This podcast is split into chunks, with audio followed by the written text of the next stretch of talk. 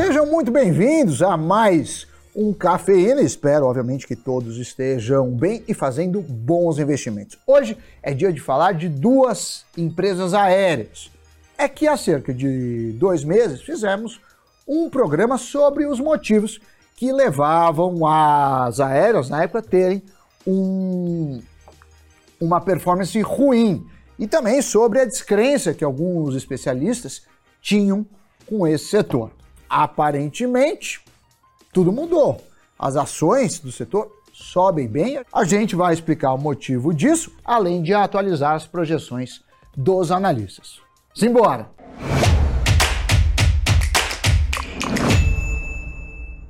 Fala galera, Sammy Boy. Olha, tanto a Azul quanto a Gol estão entre as maiores altas do Ibovespa no acumulado do ano.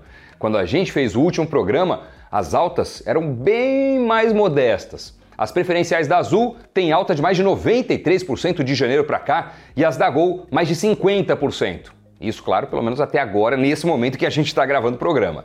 Entre março e abril, o cenário era totalmente outro. Tenta fazer um esforço para lembrar como as coisas estavam. Os combustíveis estavam mais caros. A perspectiva de queda dos juros era menor e o dólar estava mais forte. Todos esses fatores ajudavam a alimentar a descrença com o setor. Além disso, Gol e Azul avançaram na renegociação de suas dívidas de lá para cá. Vamos começar pelo petróleo. O barril do tipo Brent saiu de cerca de 86 dólares em março para agora ser negociado já há algum tempo entre a faixa de 70 a 75 dólares. E isso por causa, entre outros fatores, de toda a perspectiva de uma recessão global. Há também a questão do PPI da Petrobras, assunto sobre o qual a gente já fez vídeo aqui no canal. Os gastos com o querosene de aviação são bem consideráveis dentro do balanço de uma companhia aérea. Se eles recuam, as margens melhoram consideravelmente. Indo na mesma frente de gastos, o dólar também perdeu força frente ao real. E boa parte dos custos de uma empresa aérea é justamente atrelada à moeda americana. E por outro lado, se a moeda americana está muito valorizada, os clientes da Azul e da Gol, que são é, majoritariamente brasileiros, têm menor poder de compra e com isso viajam menos. De quase R$ 5,50 em janeiro, o dólar chegou a ser negociado recentemente abaixo de 4,90, 4,80 e alguma coisa. Por fim, o que também tirou pressão dos balanços das duas empresas foi a queda da curva de juros. A inflação mais fraca e a definição do arcabouço fiscal fizeram o mercado reprecificar a curva de juros, que teve um bom recuo. Como tanto a Gol quanto a Azul estão bem endividadas, em grande parte por conta do período de poucos voos da pandemia, a queda das taxas reduz a pressão sobre os gastos financeiros. De acordo com os balanços das duas empresas, no primeiro trimestre a Gol tinha uma dívida bruta total de quase 23 bilhões de reais, enquanto a Azul de 21 bilhões.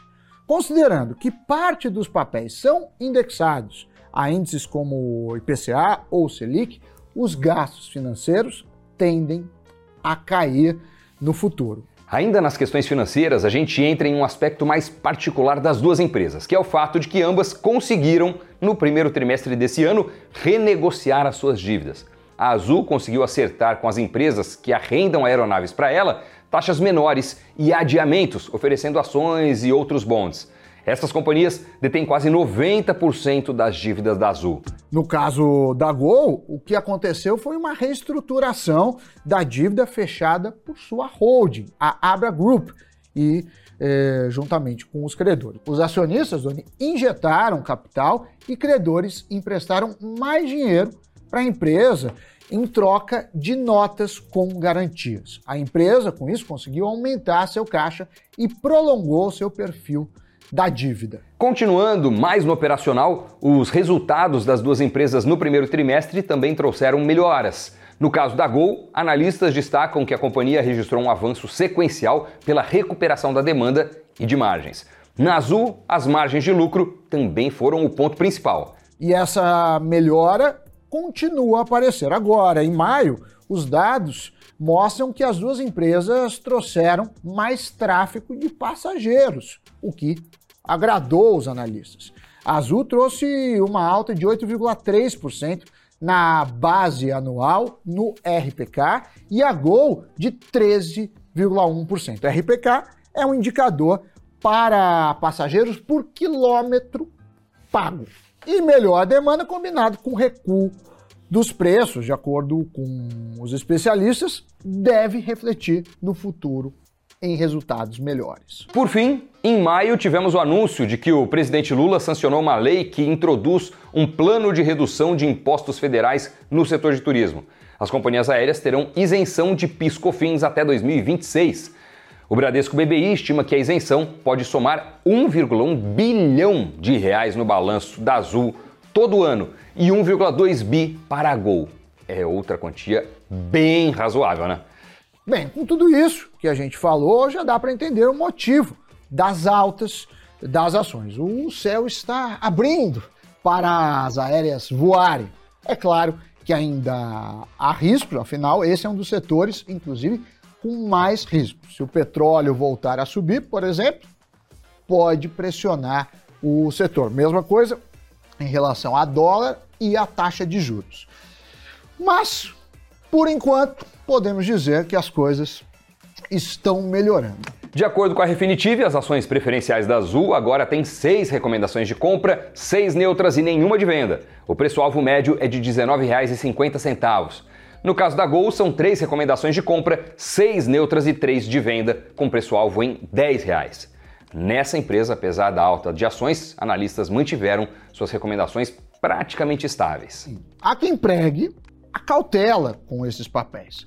Apesar de toda a sinalização positiva recente, alguns é, militam que seus balanços ainda estão espremidos por conta do endividamento. Mas aí entra também a opção, o perfil do investidor. A gente sabe que é, para ter um retorno maior é necessário é, assumir um risco maior. Inclusive, isso pode ser visto na performance recente é, de cada uma dessas empresas. Se você estiver interessado, interessada em investir no setor, vale estudar com bastante atenção. O lucro das companhias por assento é pequeno, as margens são bem baixas.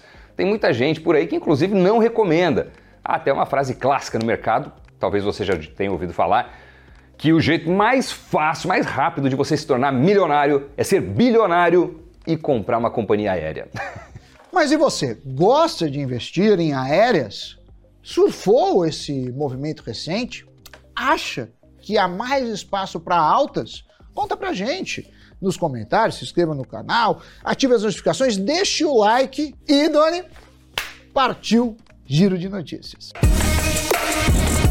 O Google da Alphabet lançou um fundo de cerca de 10 milhões de reais para apoiar desenvolvedores de jogos independentes na América Latina. O apoio, que está em sua segunda edição, beneficiará 10 desenvolvedores e estúdios de jogos latino-americanos que já tenham lançado um game em qualquer plataforma. No ano passado, o Google Play gerou 4 bilhões de reais em receita a desenvolvedores.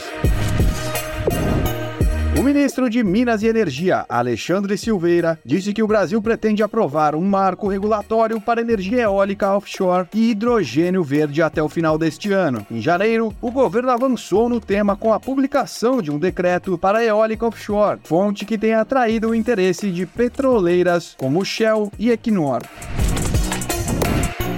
Santander enxerga o Ibovespa em 140 mil pontos em meados do próximo ano. A perspectiva acontece avaliando que a Bolsa Brasileira pode estar nos estágios iniciais de um bull market cíclico, que pode durar até 18 meses. Para o banco, os valuations da Bolsa Brasileira ainda estão em um desvio padrão abaixo da média histórica de 15 anos, e o ciclo de corte de juros deve alimentar uma reclassificação das ações brasileiras.